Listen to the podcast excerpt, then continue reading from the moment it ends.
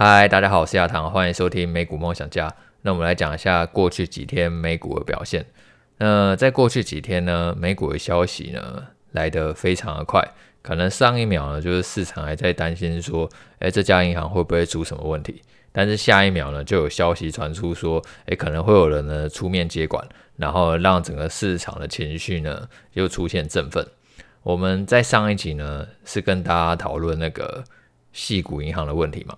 那当时我跟大家讲说，我觉得这个问题呢，很有可能会导致呢，联准会呢，它对未来的货币政策的收紧的程度呢，不会这么强，会让他意识到说，升息呢真的升过头了，那反而会有助于说呢，未来的那个货币政策呢出现转折，那这个呢是有助于股市呢出现反弹的，因为如果说你参考二零零八年金融海啸那时候的话。当初也是因为雷曼兄弟他破产倒闭之后，然后才有联准会呢去推出 QE 政策。而现在呢，联准会他有了当年的惨痛经验以后，我相信这一次时间不会拖那么久。那其实从最近的变化来看的话，我觉得现在不管说是美国也好，或者说是欧洲也好，其实他们那个行动的速度真的都是越来越快了。他们不会再复制当年二零零八年的经验，然后让这个恐慌无限制的一直传承下去。像前几天是矽谷银行出问题嘛，那这几天呢是瑞信呢也传出了一点问题，但是就在瑞信出问题之后呢，那瑞士央行它马上跳出来说，它可以提供差不多五百亿美元的流动性资金，然后来确保说呢瑞信呢它可以达到它流动性要求，然后让整个体系呢是可以稳定的运作，并且他也强调说瑞信它是。全球三十家主要系统性重要银行嘛，所以它在必要的时候呢，一定会提供流动性来来支持它可以正常的运作。然后像是前几天就是除了系谷银行以外，还有一家叫做第一共和银行的公司呢，原本大家也担心呢，就是它可能会爆雷。但昨天花旗、摩根大通这些大银行呢，也向第一共和银行呢，差不多注资了三百亿美元，来确保说整个金融体系呢可以正常的运作。所以说，原本利空消息呢，很快就结束掉，然后变成整个提振了市场的信心。就是现在，不管说是央行，或者说是那些几家比较头部的大银行，他们也在针对这些小银行呢，就是快速的提供流动性，然后让整个那个恐慌呢，可以尽速的消除。那这后续会不会有可能衍生什么问题？那当然是有可能有了，因为现在这些大银行它在出手救小银行的时候，那最后呢，这些小银行的存款很有可能就会回到大银行身上嘛。那它银行本来就已经很大，然后现在又变得更大。然后有一句话就是叫做“大到不能倒”嘛。我们刚刚前面讲说，全球三十家系统性的重要银行，那这些银行很多都是大到不能倒。那这样的话，也许就会有一些道德上的风险。也许银行就会觉得说，反正我不能倒嘛，所以我就随便搞。那这个当然是有可能会发生的，只是很多时候都是这样。市场它在发生一件风险事情的时候，我们只能先专注于解决呢眼前的风险，而至于更长期的风险呢，那就更长期的人才去担心，就只能先专注去解决眼前。但是很多时候这种隐患呢，我们是没有办法知道说它到底什么时候会爆开。那除了最近银行的流动性呢有发生问题以外，但是呢这个问题很快被解决。那其实这个礼拜呢公布了 CPI 还有 PPI，不管说是消费者物价指数。或者说是生产者物价指数，其实呢，这个整个趋势呢都是在持续的下滑了。像是二月 PPI 呢，它年增率是到达了百分之四点六，然后呢 CPI 它年增是百分之六，已经连续八个月下降，就跟我们上一集跟大家分享一样，它整个通膨趋势呢是在持续的往下走。那这个对于下个礼拜联准会会议呢，它释放出一个比较鸽派预期呢，其实会是很有帮助的，因为现在。银行已经很多都已经承受不住了嘛，那再加上说通膨也在降温了，那可能联准会呢，它就不会再维持那么鹰派步调。根据 FedWatch 统计呢，现在三月呢可能只会升息一码，甚至不升息的几率呢都非常高，而且还预计呢年底前呢会再降息两次。那很难想象这个就是差不多在一个礼拜之内发生的事情啊。上个礼拜还预估说利率可能会超过百分之五。那现在预估说，可能利率在年底的时候差不多百分之四，一来一往呢，差了快要四嘛。那如果说这个利率的路径呢成真的话，那对不管说是债券或者说是股市，其实都是会相当有帮助的。因为，如果说资金的成本可以不要再那么高的话，那自然会有更多的资金呢，愿意回流到股票或者说是债券上面。那接着我们来讲一下，就是昨天呢，微软它那个 AI 发表会的一些内容。那我觉得微软它真的好像有一种重回过往荣耀的感觉。一直以来的话，我觉得微软它很像那一个科技巨头的公务员啦，就是它提供的东西，我觉得蛮重要的，但是又不是那种好像很酷炫，然后你觉得好像一定要它不可的感觉。就我们会觉得苹果好像是更潮的东西，但是在过去一阵子以来呢，其实微软它自从跟 ChatGPT 做结合以后，我就觉得微软它现在好像是一家越来越酷的公司，越来越好玩了。昨天微软 AI 发表会呢，它推出了一个全新的 AI 聊天机器人 Copilot。那这一个机器人呢，它可以呢，就是完美的结合现在的 Office，不管说是 Word，然后呢 PPT，还是说 Excel，然后你可以透过聊天的方式呢，就请它生成很多的内容。例如说呢，我今天可能要打一篇那个。微软的分析文章好了，那我可以直接跟那个聊天机器人讲说，诶，我要打一篇微软研究报告，然后内容要包含什么什么什么，然后呢，它就会自动在 Word 上面呢全部秀出来。然后又或者说，你可能你在 YouTube 上面，还是在 Podcast 上面，你听到什么内容，还是看到什么内容，你觉得很棒，然后呢，你可以呢生成逐字稿之后呢，然后你再请那个 Word 上面呢，直接请他说，诶，帮我摘要那几个重点。然后呢，他就会直接在 Word 上面秀出来。就以后可能大家不见得对 Word 功能要那么的熟悉，或者说打字要那么快。但是呢，变成说你要学会，就是要问一个正确的问题，然后让这个 AI 发挥最大的生产效率，可以提供你最好的帮助。然后再是我觉得一直梦寐以求的功能，就像我不管说是去节目啊，或者说是演讲，我们多多少少都要做一些简报啊。其实打文章这件事情对我来讲的话，我觉得还好，因为我脑袋的东西，我对于怎么输出文章，我觉得我还算蛮有自信的，我还蛮会打文章的。但是呢，在一些演讲或者说是做简报的时候，有时候我会觉得有一点麻烦。但是像这一个 AI 聊天机器人，它就可以那个很完美的帮助你这件事情。你可以例如呢，你已经打好一个文章了，然后你可以直接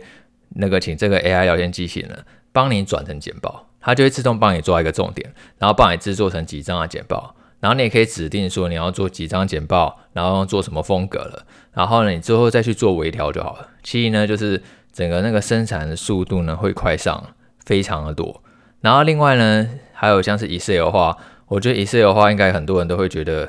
有一点头大，就像我自己的 Excel，我觉得有个功力也没有到非常好，就可能一些简单的图表，然后还有一些简单运算公式会而已。所以坊间其实有很多 Excel 课程嘛，然后教你怎么样把 Excel 变成一个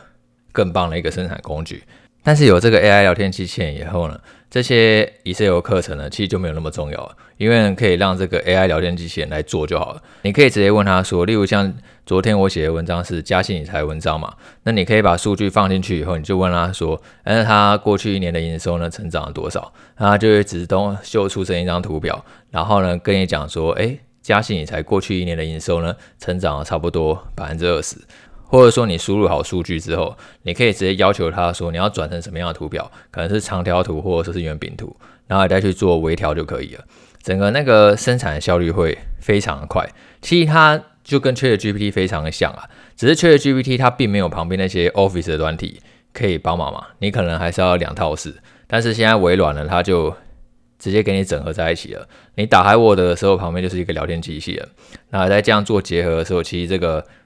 生产的效率真的会大幅度的提升。所以以后我觉得也不用担心说会被 AI 取代还是什么了，因为它这个 AI 聊天机器人呢，就已经取名为 Copilot，就是一个副驾驶的概念。其实重点还是在你身上，就是你要去学会引导这个副驾驶呢，怎么样去帮你做你想要完成的事情。然后一些繁杂的事情，可能做图表啊，然后做重点啊，做摘要啊，然后或者说是其他拉里拉杂的事情，你先想好之后呢，给他一个明确的指令，让他帮你做好，那他去做微调就好。可能你原本呢就是做这些事情呢，可能要花上你半天的时间，但是有了这个 AI 机器人以后呢，你只要花一个小时的时间，那我就可以把省下来的时间呢做更多的事情。所以以后我觉得应该大家要学会怎么使用 AI 是非常重要的。我想起以前我在那个还在当警察的时候，其实有一段时间我是在办公室办公，那时候我们就每天都要打很多无聊的公文。然后我现在想起来的话，假设说这个 AI 工具可以导入在办公室上面。哦，我觉得那速度呢会快非常多，因为差不多可能过去我每天假设要处理二十件公文好了，至少有九成的公文都是例行公事，就真的非常的简单，你也不太需要想，然后它就是有固定的模板可以去套用，然后可能只是改几个文字还有日期而已。那假设有 AI 帮你处理的话，其实可以把一些时间拿来思考一些更重要的公司上面了。然后一些例行公事的话，其实就交给 AI 处理就好了。那其实微软也有提到说，它现在已经就是这个工具基本上都已经开发好了。然后它跟那个目前有二十家企业呢正在进行测试，这里面有很多家呢是全球五百大企业。那未来几个月，它就预计说会拓展到更多的用户，所以这个功能应该很快就会用到了。那我很期待说这样的功能可以尽速的上线。呃，现在看起来的话，感觉像是。不管说是微软也好，Google 也好，还是亚马逊也好，我觉得微软感觉上好像算是跑得蛮前面的，因为它本身就有一个优势在，因为它很重要一个营收来源就来自于 Office 软体嘛，然后它也是很多就是企业办公呢所不可或缺的工具。那假如说它可以把这个跟 AI 呢的那个体验呢互相结合，做得更好的话，其实它是很有机会在这一块上面抢得先机的。嗯，我在前阵子在专栏的时候呢。也有介绍蛮多 AI 概念股，像是微软啊、辉达或者说是博通，那其相关文章链接呢，我也都有放在那个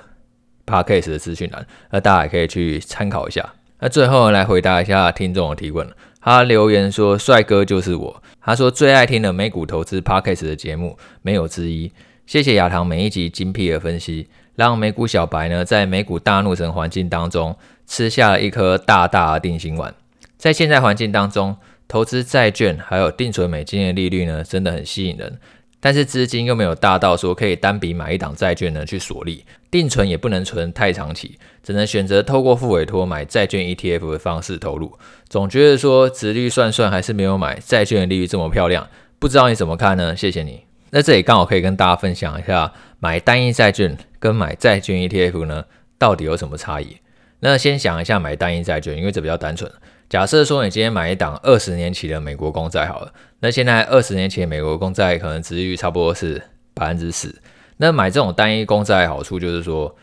基本上呢，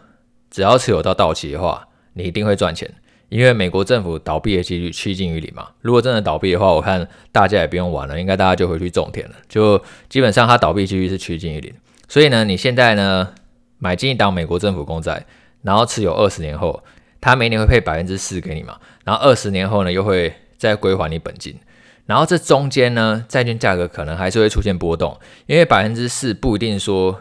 它一定就是最高嘛，也许联准会哪一天真的又不知道发生什么事情，哎，升到百分之五、百分之六，甚至更多，那你这档手上的债券价格是会下跌的，它可能会持续的下跌，只是这个下跌它就是暂时的。它，你可以暂时去忽视它，只要说你的金流没有出问题的话，你不需要去被迫卖出这张债券，你可以就是熬到二十年以后，它还是会回到那个票面的价值。然后甚至呢，就是假设说未来几年可能你准备开始降息了，它降到百分之三、百分之二，那你这张债券的价格就会开始出现上涨，那你还可以去提前卖掉呢，赚到价差。这个大致上呢，就是买单一债券的好处。那买债券 ETF 是什么意思呢？例如说，我们今天一样买一档。二十年期债券 ETF，那通常市面上来讲的话，二十年期以上债券 ETF 呢，流动性比较好，比较有名的叫做 TLT，它是专门去投资美国二十年期以上债券的 ETF。那它跟买单一债券有什么差别？它今天呢，它的目标是希望说这一个手上的债券的存续年期啊，都要超过二十年，因为它的目标就是二十年期以上的债券嘛。所以说，假设例如说，他今天已经买了一档那个二十五年期的债券，好了。然后他继续持有，持有到可能变成十九年的时候，他就会给他卖掉。他因为他必须继续投资在那个市面上呢，新的超过二十年期以上的债券，等于说他整个存续期呢都会维持差不多二十年以上。然后只要存续期低于二十年，他就会先提前给他卖掉，他不会去持有到到期。所以呢，买债券 ETF 的话是没有办法让你持有到到期的，它比较像是呢固定的就是去维持一个它原本目标的存续的年数。主要就是看这档债券 ETF，它当初呢原本规划目标是什么。然后如果说呢，当这个组合内的债券呢、它那个存续年数过低的时候，它就会提前卖掉，你是没有办法持有到到期的。这也是为什么就是投资债券 ETF 啊，它的确有可能会发生亏损，因为你没有办法持有到到期嘛。可是这个是短期，短期的话当然都会受到利率的影响嘛。就是你不管说是买单一的债券，或者说债券 ETF，它短期都会受到利率的影响而下跌。但是呢，长期来讲的话，其实赚钱的机会呢还是非常的高。因为呢，像是如果投资单一债券，它可以持有到到期嘛，那也还是赚钱。那债券 ETF 虽然你不能持有到到期，但是如果说你长期持有这档 ETF 的话，赚钱的机会还是很高。以债券 ETF 来讲的话，例如他可能现在手上某一档债券呢，存续期已经低于他原本的设定年数了，所以他卖掉，然后他买市面上的一档呢新的符合条件的债券。那那时候呢，假设呢联准会它是一直在持续升息的状况，那那时候通常债券利率也会更高，所以未来预期的报酬呢是会更高的。那它最终也会反映到你这档债券 ETF 的价值上面，所以你长期来讲话还是会赚钱。那这个听众，我觉得他最在意点应该是说，为什么觉得债券 ETF 的值率感觉起来好像没有债券利率这么漂亮？那这个原因其实非常的简单，因为呢，其实债券 ETF 它现在手上很多债券，很多可能都是以前买的。那以前买的债券利率比较低嘛，因为升息是最近差不多一两年的事情。所以说，如果你今天在算债券 ETF 的利率的时候啊，你要先去看说它最近一个月还是两个月配息。我猜你在算殖利率的时候，你可能是直接用。过去一年债券 ETF 发多少钱，然后去除以说债券 ETF 它最新的股价，那你就觉得说殖利率算起来好像没有这么漂亮，怎么会这样子？但是如果你去一个一个去看，你看一下债券 ETF 它过去十二个月每一个月配息的话，你应该会发现说它的配息是渐渐往上走的，因为升息的关系。所以如果你今天要算它未来十二个月的殖率的话，你应该看它最近一个月的配息就好。然后可能最简单的算法就是最近一个月配息直接乘以十二，然后你就比较清楚说这一档债券 ETF 未来的殖率大概是多少，那这样的话就不会跟你买单一公债那个利率的水准呢差太多。所以总结一下债券 ETF 跟单一债券的差异，单一债券最大的好处就是它可以持有到到期，然后只要持有到到期没有违约的话呢，就不会发生亏损，这个波动呢都只是暂时的。但是单一债券它有一个缺点，就是说它的流动性呢可能不会有 ETF 那么好，因为债券 ETF 真的很方便，它买卖起来就跟股票一样。可是有时候单一债券它是用询价的方式，有时候你要买或者说是要卖，可能没有那么及时那么的方便。而债券 ETF 它的好处就是流动性真的很方便，你基本上想买或者说想卖都是非常 easy 的事情。只是呢，它有一个缺点，就是说它没有办法让你持有到到期，因为它会一直呢定期去调节它手上的债券，让手上债券的存续年数呢去符合它当初发行的目标。不过呢，如果呢你今天投资的时间是更长的，就你可能不是只有投资一年或者说是两年，你的投资时间如果太短的话，那当然就是受到利率变动影响会非常的大嘛。因为我们不知道说未来联准会它升息的幅度到底会怎么样啊，搞不好你觉得百分之四很高，如果说。联准会它真的就是要升到百分之五、百分之六、百分之七，那债券 ETF 暴跌是很自然的。但是如果说你可能把时间拉得更长一点，你的时间目标呢是五年或者说是十年，那债券 ETF 呢，它会因为呢，它虽然低点卖掉那些跌烂的债券，可是它在买那些新的存续年期的债券的时候，那时候利率是更高的，预期报酬会更高，那最终这些利息还是会回到你的身上。然后你在看那个债券 ETF 殖率的时候，为什么感觉没有单一债券利率那么的高？记得就是要用最近一个月去算，这样才可以去看出那个利率升降的一个差异。好，那今天这样了，我们下次见，拜拜。